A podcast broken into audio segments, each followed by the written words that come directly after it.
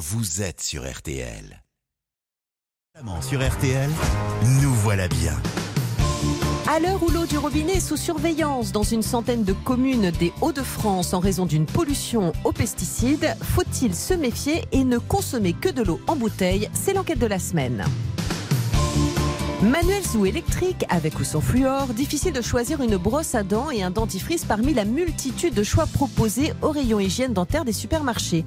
Alors quels produits ont le meilleur rapport qualité-prix et peut-on succomber au kit de blanchiment sans mettre la santé de nos dents en péril? C'est la question de la semaine. Si on associe souvent le poireau au potage de nos grands-mères, eh bien ce légume de saison avec sa saveur fine et délicate est un ingrédient indétrônable du patrimoine gastronomique français. Alors comment bien cuisiner le poireau et le rendre sexy dans l'assiette? Eh bien ce sont les recettes de la semaine.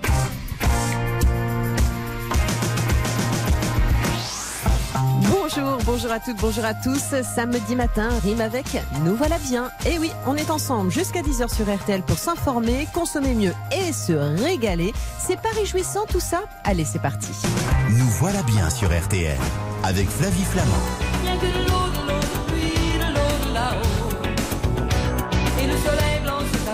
Yves Lévy, bonjour. Bonjour. Merci d'avoir accepté mon invitation pour répondre à nos questions. Vous êtes professeur émérite de santé publique, vous êtes membre de l'Académie nationale de médecine, de l'Académie nationale de pharmacie et de l'Académie des technologies. Alors, avec un CV long comme le bras, vous allez répondre à toutes mes questions. Euh, en France, est-ce que nos ressources en eau sont inépuisables? Alors, les ressources en eau... Euh, euh, si on regarde l'ensemble de la masse d'eau, Mm. on a beaucoup d'eau, mais malheureusement elle est salée. Et donc, euh, quand on parle des ressources en eau, généralement, on parle de l'eau douce. Et là, il y en a beaucoup moins.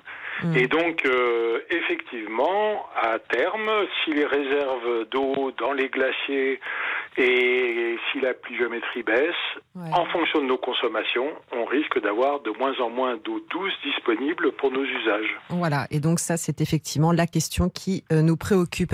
Euh, d'où provient l'eau du robinet euh, En fait, elle vient d'où? Et puis, quel trajet est-ce qu'elle fait avant d'arriver chez moi? Alors quand on parle de l'eau du robinet en France métropolitaine, Mhm. elle vient pour 60% d'eau souterraine, c'est-à-dire de nappes qui sont dans le sol, de l'eau qu'on ne voit pas et qu'on va pomper.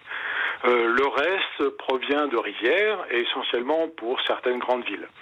Donc c'est de l'eau qui en général est protégée dans le sol et cette eau va, selon sa qualité, être traitée de manière plus ou moins avancée. C'est-à-dire que parfois l'eau est tellement bonne qu'elle est distribuée sans aucun traitement.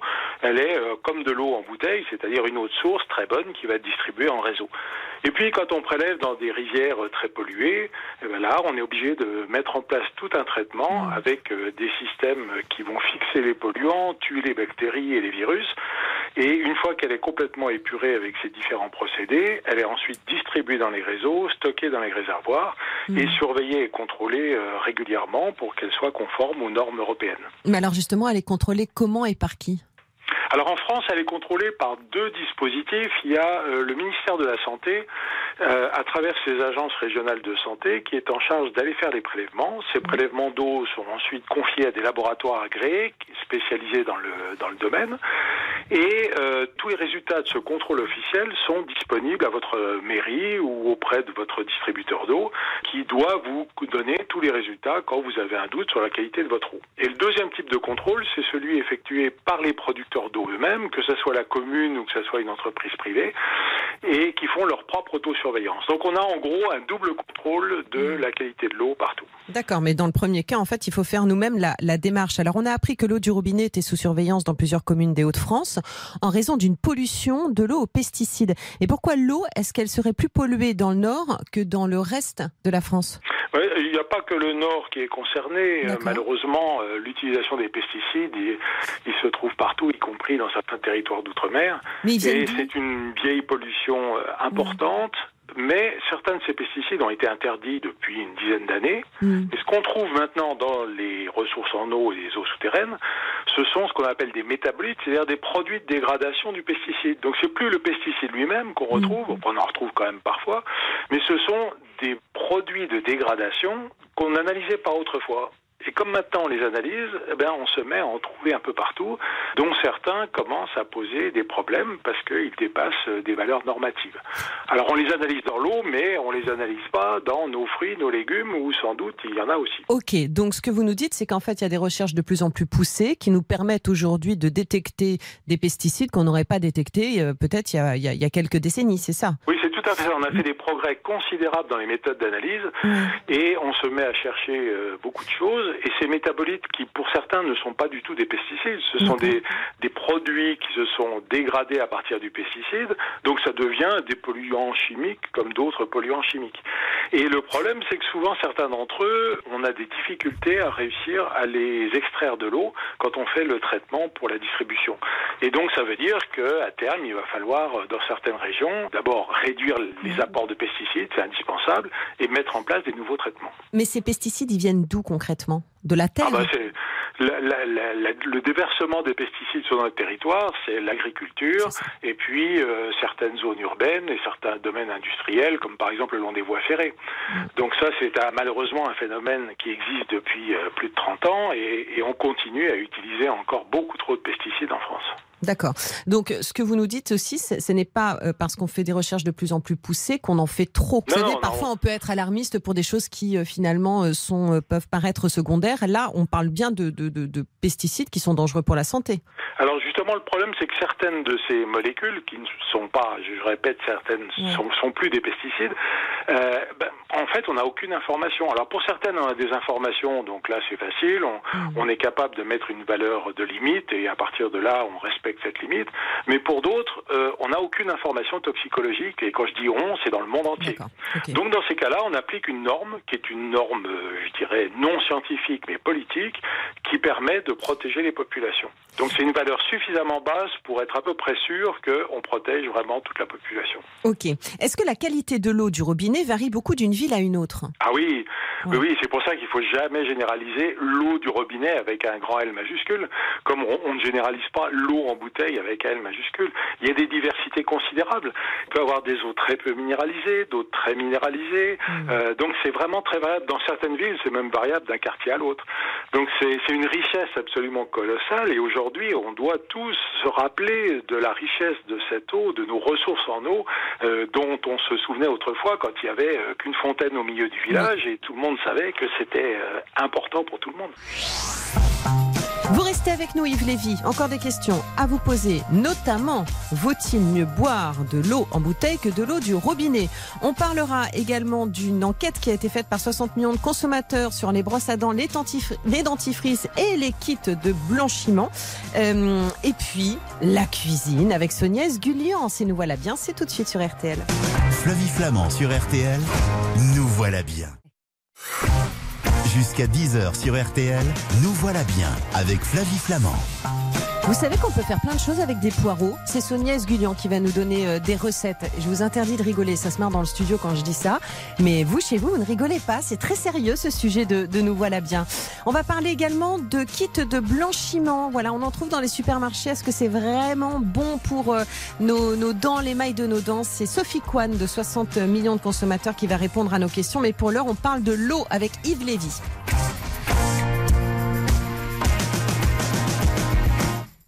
Yves Lévy, merci parce que ce que vous nous racontez ce matin est extrêmement intéressant. Vous êtes professeur émérite de santé publique, membre de l'Académie nationale de médecine et avec vous on parle donc de l'eau, de l'eau du robinet parce que effectivement on peut s'interroger. Voilà, est-ce que cette eau est régulièrement contaminée? On sait définir ce qu'est une très bonne eau. Est-ce qu'il faut qu'elle soit minéralisée, peu minéralisée? Alors il existe des normes européennes pour tous les pays européens. Ouais qui sont des normes d'eau potable, c'est-à-dire une eau qui euh, garantit l'aspect sanitaire lorsqu'on la boit. Après, euh, le corps, lui, il a besoin d'eau. Euh, mmh. Il n'a pas besoin d'une eau avec des minéralisations différentes. Il faut un minimum d'éléments minéraux parce que c'est des apports pour le corps. Mmh. Donc on ne peut pas boire de l'eau distillée tous les jours, on serait malade. Et comme on ne peut pas boire de l'eau de mer parce qu'elle est trop salée. Mmh. Mais sinon, euh, dans l'offre de différentes qualités de type d'eau en minéralisation, euh, le corps se débrouille et prend ce dont il a besoin. L'essentiel, okay. c'est d'avoir de l'eau. Très bien. Bon, moi, il m'est arrivé quand même de prendre de l'eau du robinet et je, je trouvais en tout cas qu'il avait un drôle de goût ou qui sentait mauvais, qui avait un goût de chlore. Parfois, j'étais un peu sceptique. Qu'est-ce qu'on doit faire dans ces cas-là? Si vous constatez chez vous un goût très mauvais qui vous alerte, la première des choses, c'est d'aller voir les voisins et de discuter avec les gens autour de vous. Oui. Est-ce que vous aussi, vous ressentez la même chose? Parce qu'on peut avoir des différences de sensibilité très importantes d'une personne à l'autre. Mm. Donc parfois, une personne peut être très choquée par une odeur ou un goût et, et le voisin ne le sentira pas du tout. Donc il faut se renseigner autour de soi. Si tout le monde est d'accord sur le fait qu'il y a un vrai problème, il faut tout de suite alerter la mairie ou alerter le producteur d'eau pour lui dire il se passe quelque chose d'anormal. Il y a trop de chlore ou il y a une odeur de moisi, il y a quelque chose qui ne va pas. Et les producteurs d'eau sont à l'écoute de tout ça et envoient immédiatement euh, des gens faire des prélèvements pour vérifier ce qui se passe.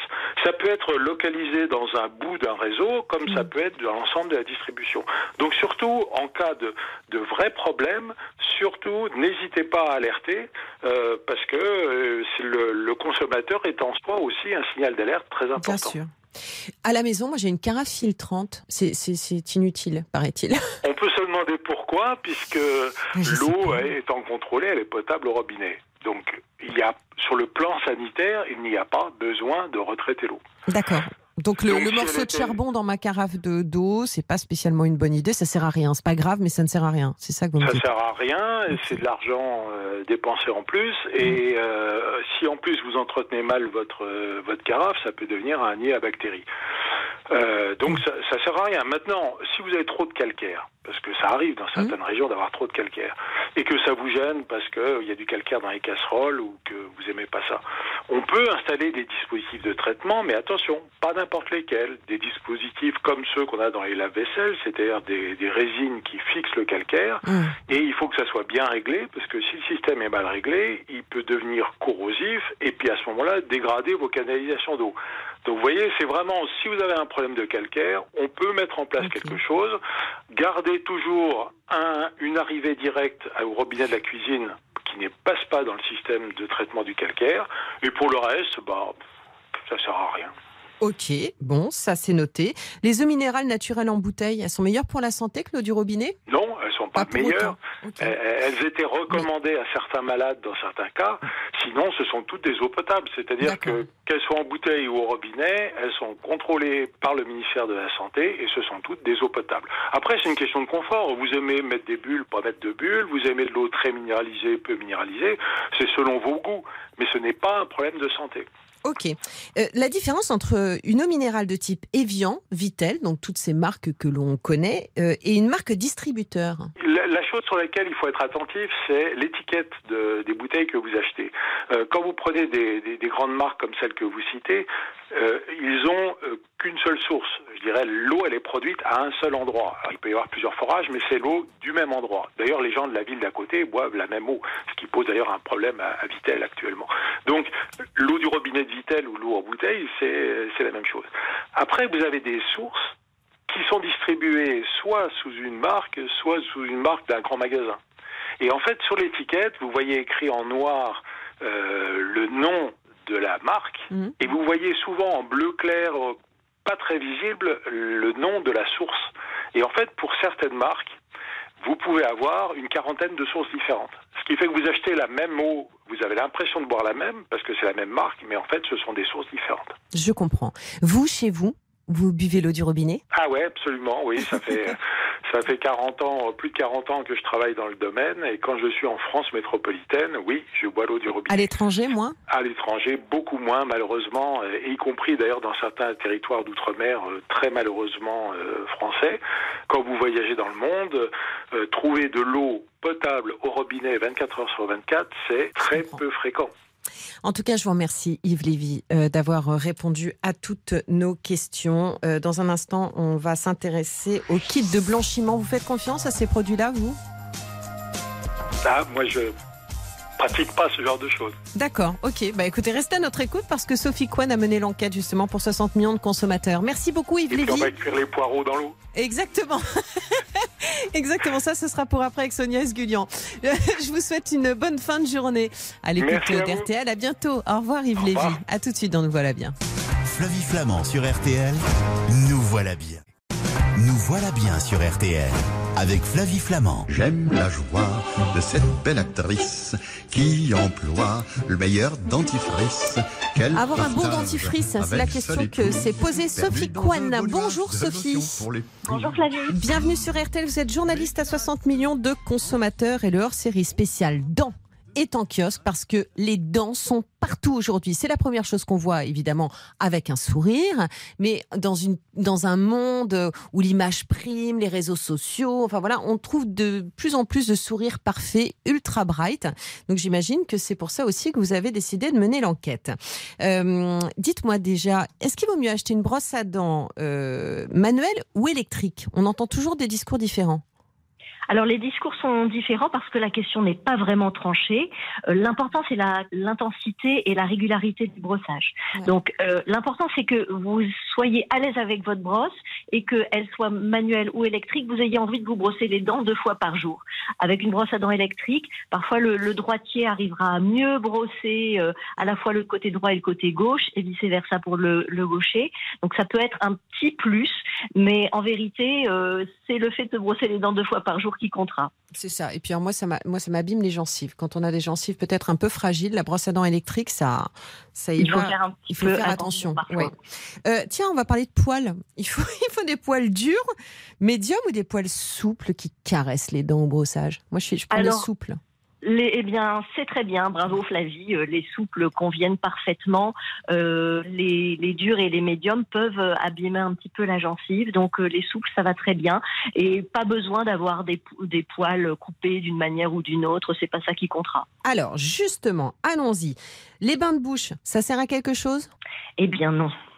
Eh bien non, et on le, et c'est même déconseillé par un, un certain nombre de dentistes, parce que certains bains de bouche sont assez antiseptiques, et en les utilisant régulièrement, Mm. vous allez modifier la flore, les bonnes flores bactériennes qui se développent dans votre bouche et sur votre langue, et donc vous aurez une moins bonne santé bucco-dentaire au final. Eh bien, Vraiment, vraiment c'est déconseillé. Bah, se brosser la langue, alors C'est la même chose? Ah non, alors même chose.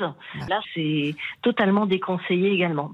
Bah oui, parce qu'effectivement, ce qu'on a sur la langue, c'est utile. Hein voilà. Et oui, on a un microbiote sur la langue, Mm. comme on a un microbiote intestinal, figurez-vous, donc il faut en Mm. prendre soin. Exactement. Prenons soin de nos langues.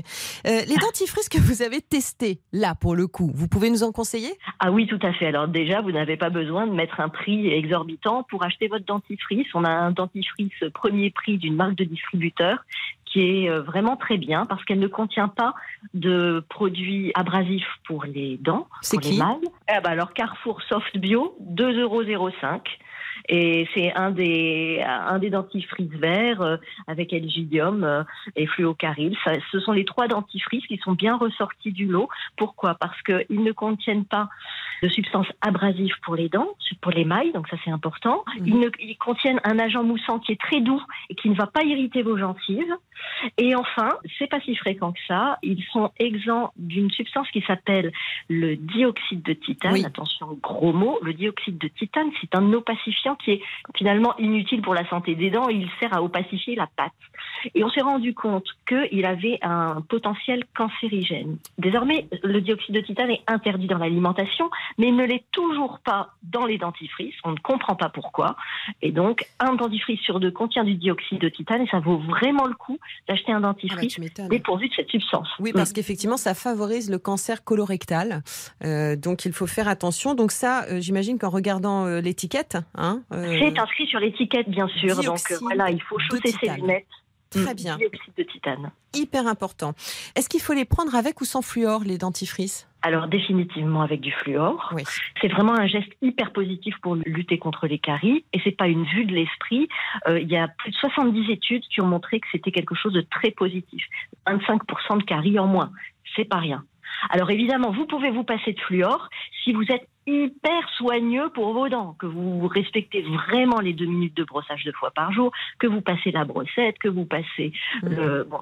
Mais euh, mais d'une manière générale, euh, comme on sait qu'on n'est pas toujours super rigoureux, vaut mieux pas se passer de fluor. Bon, parlons maintenant des kits de blanchiment qui sont vendus dans le commerce, qui sont sur Internet, est-ce que c'est efficace et surtout, est-ce que c'est inoffensif? Alors c'est notre bête noire. Nous, on les déconseille euh, vraiment euh, fortement. Hein. La, plus de la moitié sont à éviter dans, dans les pâtes que nous avons euh, regardées. La plupart du temps, la promesse ne peut pas être tenue parce qu'il n'y a pas assez de principes actifs dedans. Donc vous allez acheter un produit, vous allez penser qu'il va vous supprimer 10 ans de tâches sur les dents ou qu'il va vous rendre les dents plus blanches. Et en fin de compte, il y a tellement peu de principes actifs à l'intérieur que ça ne peut pas faire grand-chose. Donc ça, c'est une, première chose. À la limite, ça veut dire qu'on jette notre argent par les fenêtres. Plus problématique, des produits qui sont trop dosés. Mm. Certains produits qu'on trouve sur Internet ou qu'on trouve sur des sites étrangers vont être dosés comme chez le dentiste. Et là, attention à vos dents, attention à vos gencives, vous pouvez créer des inflammations, vous pouvez fragiliser terriblement votre émail. Et puis, chez le dentiste, quand vous allez faire un blanchiment, il va commencer par regarder, notamment si vous n'avez pas de carie. Mm. Or, quand vous le faites tout seul avec ces produits-là, le principe actif, si vous avez une carie, il va s'insinuer dans la carie et il peut euh, détruire l'intérieur de la dent. Donc, euh, ce sont des produits vraiment euh, à déconseiller fortement, y compris les dentifrices pour le blanchiment les dentifrices blancheurs. Ne les utilisez surtout pas tous les jours. Vous les utilisez deux fois par semaine maximum si vous voulez protéger votre émail. Et d'autant plus, pardon, mais que le truc aussi dans ces dentifrices blancheurs, c'est que parfois ça vous fait simplement rougir les, gencives. Hein. Ce qui est quand même une technique. On fait rougir les gencives et les dents paraissent plus blanches. Les blanchiments, donc chez le dentiste, vous nous avez dit, bon, c'est contrôlé par le dentiste, donc qui vérifie, qui peut le faire et tout. Donc ça, c'est un professionnel.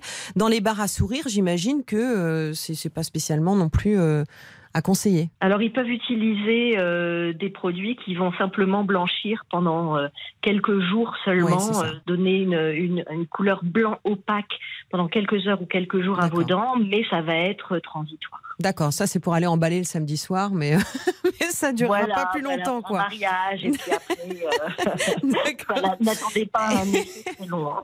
Mais alors, si vous avez mené l'enquête, vous ne pouvez pas nous conseiller le moindre kit de blanchiment. Vous nous déconseillez tout ou est-ce qu'il y en a quand même certains qui sortent un peu du lot? Ah non, ben, euh, c'est pas évident parce que entre les fausses promesses, enfin la déception à l'arrivée et le risque, vraiment, euh, vous savez le, meilleur moyen de bien blanchir ses dents. Ouais. Là encore, un bon détartrage. Et un bon détartrage, oui, parce que la, plaque dentaire, elle peut jaunir les dents, et puis se brosser les dents régulièrement pour éviter l'apparition de la plaque dentaire.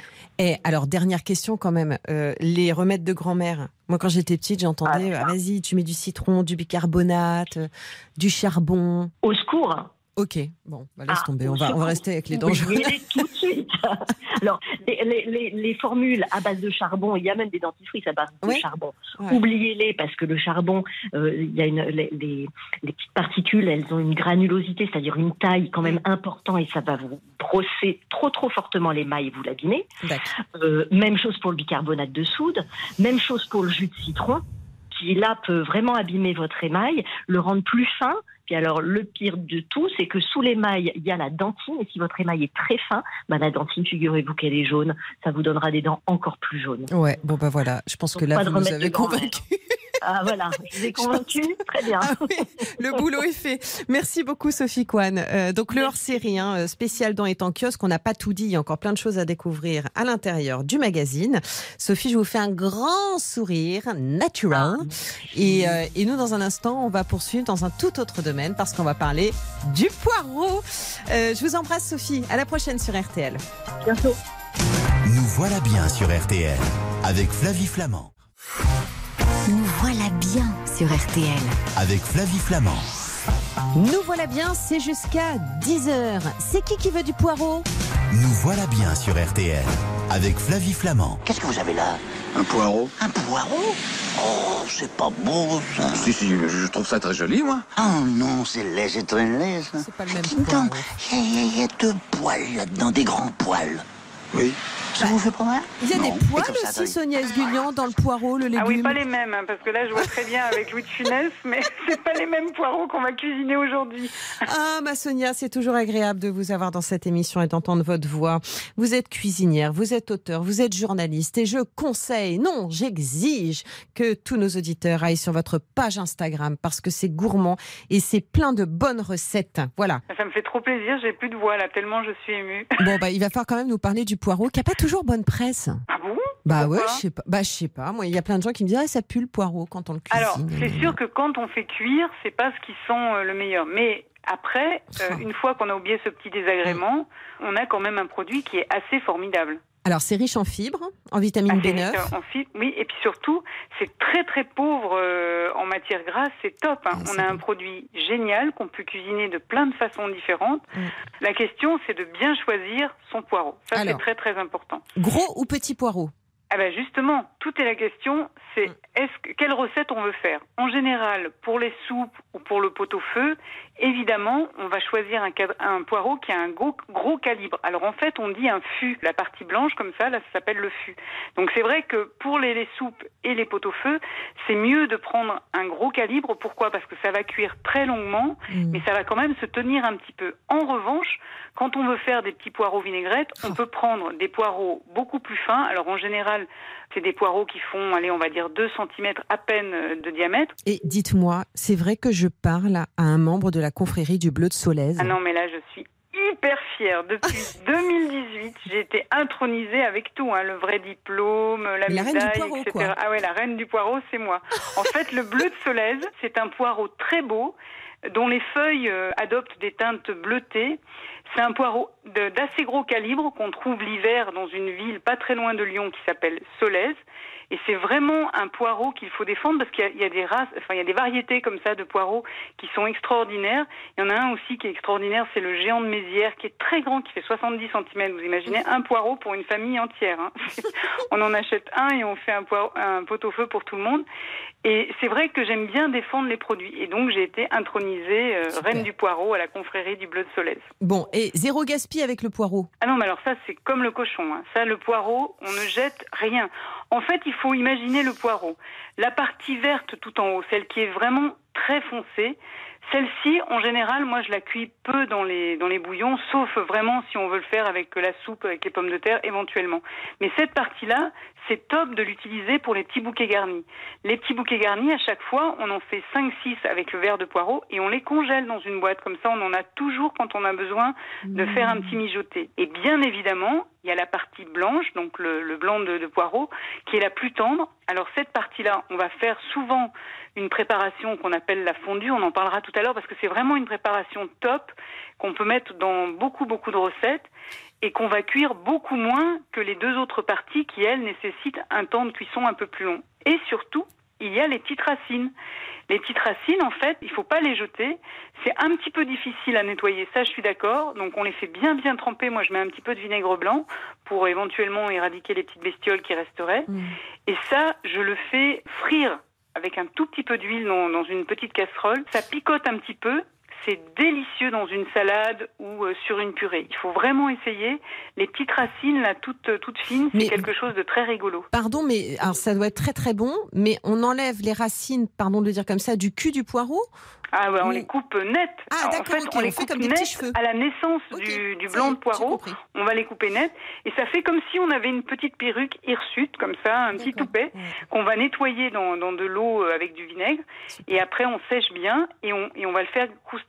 Franchement, c'est un truc à essayer, c'est vraiment vraiment sympa. Bon, alors ça se nettoie, je vais le faire très vite. On fend le poireau en deux jusqu'à la longueur, la naissance du blanc. On ouvre les feuilles. hein, oui, ça fait comme un petit plumeau. Voilà. et Alors puis en général, on, fait on fait l'inverse, c'est-à-dire que souvent, moi je vois les gens quand on fait des cours de cuisine, ils ouvrent l'eau et ils rincent le poireau en laissant le plumeau ouvert comme ça. Mais en fait non, parce que ça, ça fait rentrer la terre un peu plus loin dans le poireau. Ce qui est mieux, c'est de préparer un saladier et de bien secouer en fait le plumeau dans ce- cette eau. Et c'est ça qui va faire euh, qu'on n'aura plus du tout de petits grains de terre ou de, ou de sable. Très bien. Euh, allez, on y va. Les recettes. La fameuse fondue de poireau. Alors ça c'est top. On prend le temps de découper très finement parce qu'il faut quand même prendre le temps de découper ce poireau. On l'amène assez fine. Une fois qu'on a coupé ces lamelles, on va les mettre dans une sauteuse avec un filet d'huile de tournesol ou d'huile d'olive si on a envie. Au départ, on fait cuire à couvert. Pourquoi? Parce qu'on va faire en sorte que la condensation fasse retomber les petites gouttes d'eau. Donc ça va cuire un petit peu ce poireau à l'étouffer. Et ensuite, quand le poireau est bien souple, on soulève le couvercle et là, on laisse évaporer l'eau. Là, cette fondue de poireaux, c'est extrêmement goûteux. Alors, on va simplement saler, poivrer, et après, on va les utiliser pour plein de choses. On peut les mélanger euh, pour faire une tarte, par exemple, des petits chaussons, des papillotes. On ne sait jamais ce qu'on veut mettre sous la, petite papillote. On peut euh, l'utiliser pour farcir aussi des choses. Par exemple, si vous faites des lasagnes ou des cannellonis, c'est très très bon cette fondue de poireaux. En fait, c'est vraiment une base qui va vous permettre de décliner plein plein de recettes. Très bien.